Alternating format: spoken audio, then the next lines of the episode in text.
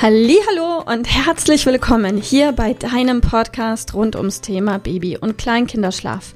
Mit diesem Podcast möchte ich dich und deine Familie dabei unterstützen, Entspannung in eure vielleicht noch angespannte Schlafsituation zu bekommen, sodass Einschlafen und altersentsprechendes Durchschlafen für deine Maus zu einer einfachen und schönen Sache werden kann. Mein Name ist Miriam Ende von Mein Baby Schlaf Coaching. Ich wünsche dir ganz viel Spaß mit dieser Folge. Hallo und herzlich willkommen heute mit dem Thema Was sind Einschlafhilfen und welche braucht dein Kind wirklich? Hm. Ja, was sind Einschlafhilfen? Einschlafhilfen unterscheiden wir oder ich als Schlafcoach vor allem auch in elternabhängige und Eltern unabhängige Einschlafhilfen. Wie es das Wort schon so sagt, die Weisheit der Sprache, so sind elternabhängige Einschlafhilfen all die Einschlafhilfen, die von deinem Tun abhängen. Das heißt, nur als Beispiel, eine Federwiege könnte elternabhängig sein, könnte aber auch elternunabhängig sein, denn es gibt Federwiegen mit Motor, die laufen die ganze Nacht durch. In dem Fall musst du nichts machen. Es wäre also eine elternunabhängige Einschlafhilfe. Und dann gibt es solche ohne Motor, die darfst du selber anschubsen und diese wäre dann elternabhängig. Das gleiche gilt für Spieluhren zum Beispiel. Da gibt es die, die laufen die ganze Nacht durch oder solche mit Sensor, die immer wieder anspringen. Und es gibt die, die man manuell, so wie früher, einfach an einer Schnur aufzieht, die dann wiederum natürlich elternabhängig werden. So, an dieser Stelle haben wir jetzt einmal elternabhängig und elternunabhängig geklärt. Und ich möchte dir jetzt eine kurze Übersicht mitgeben, was denn so klassische Einschlafhilfen sind oder sein können. Klassische Einschlafhilfen ganz oben vorne dabei sind Einschlafstillen oder Einschlafflasche geben, in den Schlaf tragen. Hier gibt es unfassbar unterschiedliche Möglichkeiten des Tragens. Viele davon sind auch für den Popo richtig gut. Ähm, und natürlich Co-Sleeping. Und auch hier gibt es ganz unterschiedliche Varianten von ganz, ganz eng aneinander gekuschelt und gedrückt oder aber relativ weit auseinanderliegend mit und ohne Körperkontakt, mit Geschuckel und ohne und und und. Das sind die Top 3, die häufigsten und auch die, die emotional am stärksten konnotiert verknüpft sind, sowohl bei dir als auch bei deinem Kind. Und dann gibt es emotional schwächere Einschlafhilfen, die dir emotional nicht arg viel bedeuten und auch deinem Kind nicht arg viel bedeuten. Zum Beispiel Einschlafen im Kinderwagen oder im Auto oder in der eben genannten Federwiege oder auf dem Hüpfball ähm, oder mh, hm, was haben wir noch? mit irgendwelcher Art von lustigen Geräuschen, dem Staubsauger, der Dunstabzugshaube, auch mit dem Didgeridoo, das hatte ich mal als Kunden, war sehr lustig. Da hat der Vater des Kindes nachts mehrfach Didgeridoo gespielt, damit das Kind wieder in den Schlaf finden konnte. Oder aber der Föhn oder ein sensorgetriebenes Tier, das immer irgendwelche ähm, weißen Geräusche von sich, weißes Rauschen von sich gibt. Da gibt es unterschiedlich viele und unterschiedliche Ausprägungen. Oder aber alles, was auch selbstgemachte Geräusche singen, wie Sch-Laute oder Summen oder Singen oder aber alles, was irgendwie mit Klopfen, Tätscheln, Streicheln, Haare zwirbeln, ähm, Zwicken und so weiter zu tun hat. Und vielleicht ist es dir aufgefallen, all diese Einschlafhilfen sprechen irgendein Sinnesorgan deines Kindes ein.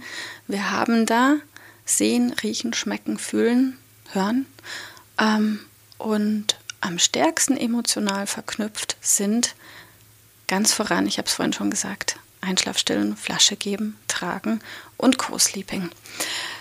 Und grundsätzlich ist es so, dass absolut jede Einschlafhilfe, also alles, was du tust oder was ein Ding tut, während dein Kind in den Schlaf wegdämmert, weggleitet, alles, was da passiert, und was deinem Kind vermeintlich hilft, in den Schlaf zu finden, kann zu einer sogenannten Schlafassoziation führen.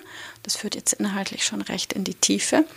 Ähm, und wie du vielleicht raushörst, wenn es zu einer Schlafassoziation führen kann, beinhaltet der Satz gleichzeitig auch die Aussage, dass das nicht passieren muss.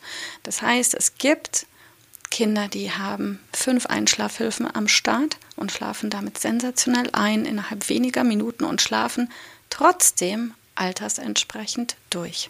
Altersentsprechend heißt, dass ein sechs Monate altes Kind vielleicht in der Nacht zweimal die Flasche oder Brust bekommt, ist vollkommen normal. Während wenn ein eineinhalbjähriges Kind fünfmal in der Nacht aufwacht, muss das nicht so sein. Kann man machen, muss man nicht machen, ist aber auch für das Kind nicht wahnsinnig entspannt. So, also nochmal zusammenfassend lässt sich sagen, eine Einschlafhilfe ist alles, was deinem Kind vermeintlich hilft, in den Schlaf zu gleiten. Jede Einschlafhilfe egal ob elternabhängig oder elternunabhängig, kann zu einer Schlafassoziation führen, muss aber nicht zu einer Schlafassoziation führen. Und wie du das erkennen kannst, ob selbiges passiert ist, findest du in der Nacht heraus. Wenn dein Kind überdurchschnittlich häufig nachts aufwacht und irgendeine Art von Hilfestellung wieder braucht, um erneut in den Schlaf finden zu können, dann ist die Vermutung sehr, sehr, sehr hoch und naheliegend, dass eine Einschlafhilfe zu einer Schlafassoziation geführt hat. Und dann kommen wir auch schon zur Lösung. In dem Moment, in dem du diese Erkenntnis gemacht hast, weißt du, okay, du darfst diese Schlafassoziation lösen, auflösen und dann wird dein Kind altersentsprechend durchschlafen können. Und wenn du dir jetzt die Frage stellen solltest, hm, welche dieser ganzen Einschlafhilfen kann und muss ich denn streichen? Weiß ich nicht. Das kannst nur du hinaus, hinaus herausfinden. Stell dir erstens die Frage, welche dieser Einschlafhilfen glaubst du, ist emotional für dich und für dein Kind am stärksten verknüpft? Und ich bin mir sicher, an der Stelle fallen schon mal 80 Prozent weg. Und übrig bleiben tut dann wahrscheinlich noch Stillen, Tragen oder irgendeine Art von Co-Sleeping. Und alles andere fällt in aller Regel weg. Das heißt mit anderen Worten, du kannst den Kinderwagen als Einschlafhilfe oder das Auto als Einschlafhilfe oder die Dunstabzugshaube als Einschlafhilfe von heute auf morgen weglassen und wirst feststellen, das Einschlafen funktioniert dadurch kein bisschen schlechter, vielleicht sogar eher besser. Denn manchmal ist genau das Tamtam, -Tam, das wir Eltern so machen, tatsächlich ursächlich dafür, dass das Einschlafen erschwert wird, auch wenn wir glauben, es würde das Einschlafen erleichtern. Also, mein Wunsch an dieser Stelle an dich ist, reflektier dich gerne auch schriftlich mal an dieser Stelle, was mache ich oder mein Partner, meine Partnerin alles genau, damit mein Kind einschlafen kann was davon ist für mein Kind oder mich emotional wichtig? Was kann ich vielleicht heute schon ganz mutig streichen? Und dann wirst du nach ein paar Tagen sehen, es bleibt nicht mehr viel übrig. Und das, was dann übrig bleibt noch, vielleicht Einschlafstillen, vielleicht tragen, da kannst du dir dann überlegen, was kann ich tun, was vielleicht emotional nicht stark verknüpft ist, was ich gerade weggelassen habe, so wie die Dunstabzugshaube oder eben der Kinderwagen, um einen ersten Schritt zu erleichtern fürs Einschlafen ohne eine Einschlafhilfe, die emotional stark verknüpft ist. Und an der Stelle brauchst du dann keine Sorge haben, dass eine neue Schlafassoziation entsteht, denn wenn das passiert, dann ist das ja erst kurze Zeit da, das heißt, sie ist emotional noch nicht stark verknüpft und lässt sich hinten raus ganz leicht auflösen. Also reduziere erstmal runter, guckt, was bleibt übrig. Und wenn du das, was übrig bleibt, auflösen möchtest, triff eine klare Entscheidung, überleg dir dann, was macht es meinem Kind und mir so leicht wie möglich, um diese starke emotionale Einschlafhilfe aufzulösen. Dafür kannst du übergangsweise gerne eine andere Einschlafhilfe wieder nehmen, um es euch leichter zu machen. Und dann kannst du die auch noch auflösen. Und dann kann dein Kind altersentsprechend durchschlafen. Ganz einfach. Wenn du an der Stelle überfordert sein solltest, Angst haben solltest oder oder, nimm dir gerne einen Schlafcoach. Wenn du nicht weißt, welchen, komm auch gerne auf uns zu. Wir sind für dich da. Wir haben das schon über 2000 Mal gemacht. Wir können das. Also komm gerne auf uns zu. Ansonsten viel Erfolg beim selbermachen. Bis bald. Tschüss. Ich hoffe, dass dir diese Folge gefallen hat und vor allem auch, dass sie dir weiterhilft. Falls ja, freue ich mich sehr, wenn du uns auch auf Instagram und Facebook besuchst. Dort teilen wir täglich wertvolle Tipps mit dir rund ums Thema Babyschlaf, die dir dabei helfen sollen, mehr Schlaf und mehr Lebensqualität zu bekommen.